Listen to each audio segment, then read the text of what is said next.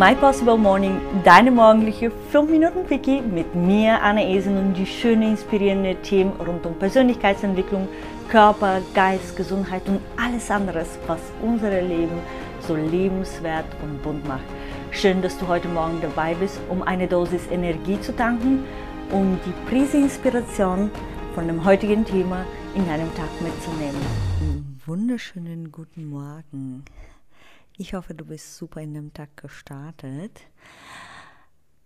Ich habe ein Thema heute mitgenommen, was ich innerhalb der nächsten Tagen immer wieder äh, quasi aufnehmen würde, und zwar das Thema Code of Honor. Ähm, ich weiß nicht, ob du mal erlebt hast, äh, vielleicht arbeitest du ja in einem Unternehmen oder hast du mal in einem Unternehmen gearbeitet und da gibt es ja sogenannte Unternehmenskultur. Aber meistens ist halt so, äh, zumindest meine Erfahrung, die ich gemacht habe, dass diese Unternehmenskultur zwar irgendwo niedergeschrieben wird und der eine oder andere kennt es, der eine oder andere weiß es vielleicht, was es bedeutet und der andere, eine oder andere lebt es, aber so richtig einheitlich, richtig verinnerlich ist das wenig.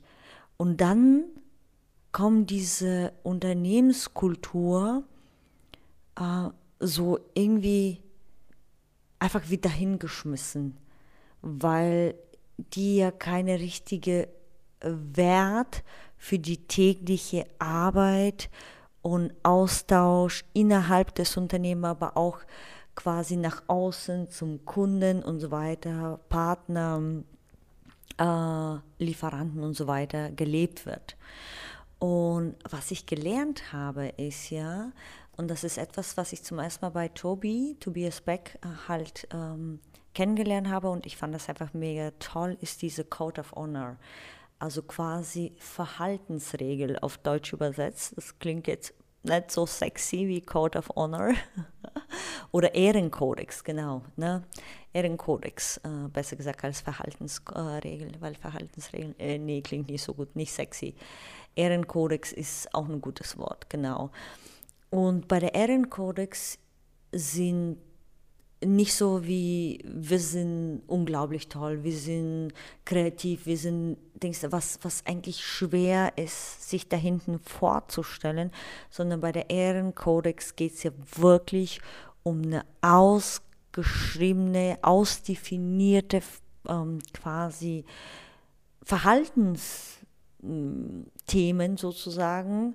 Äh, und das Coole dabei ist, äh, denn ich meine, es lohnt sich nicht einfach eine Code of Honor zu kreieren, sondern warum überhaupt sowas wichtig ist, ähm, ist, weil wenn ein Ehrenkodex in einem Unternehmen existiert, in einem Team, äh, wo es halt in zwischenmenschliche Beziehungen da sind, ähm, ist wichtig, diese nicht nur zu existieren, sondern diese auch gelernt zu sein, sondern vor allem verinnerlich, wirklich verstanden in der Tiefe und der Breite, was damit gemeint ist und auch gelebt zu werden.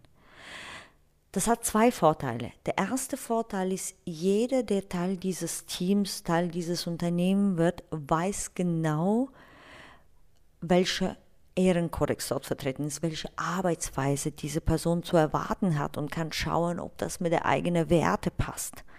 Der zweite Vorteil ist, ist dir manchmal mal ähm, aufgefallen, wenn du mal einem Kollegen, Kollegen, Partner, wie auch immer, auf etwas aufmerksam machen wolltest, ähm, was quasi nicht zu deinen Werten gepasst hat, dass es sich immer so ein bisschen wie ein Konflikt angefühlt hat, dass du nicht wusstest, wie genau du das Gespräch anstoßt. An, äh, Wenn aber so ein Ehrenkodex äh, dort besteht und von jeder verinnerlicht, von jeder quasi unterzeichnet, also im Sinne von richtig quasi gesagt, ja, ich, ich stimme zu, nach diesem Ehrenkodex zu arbeiten.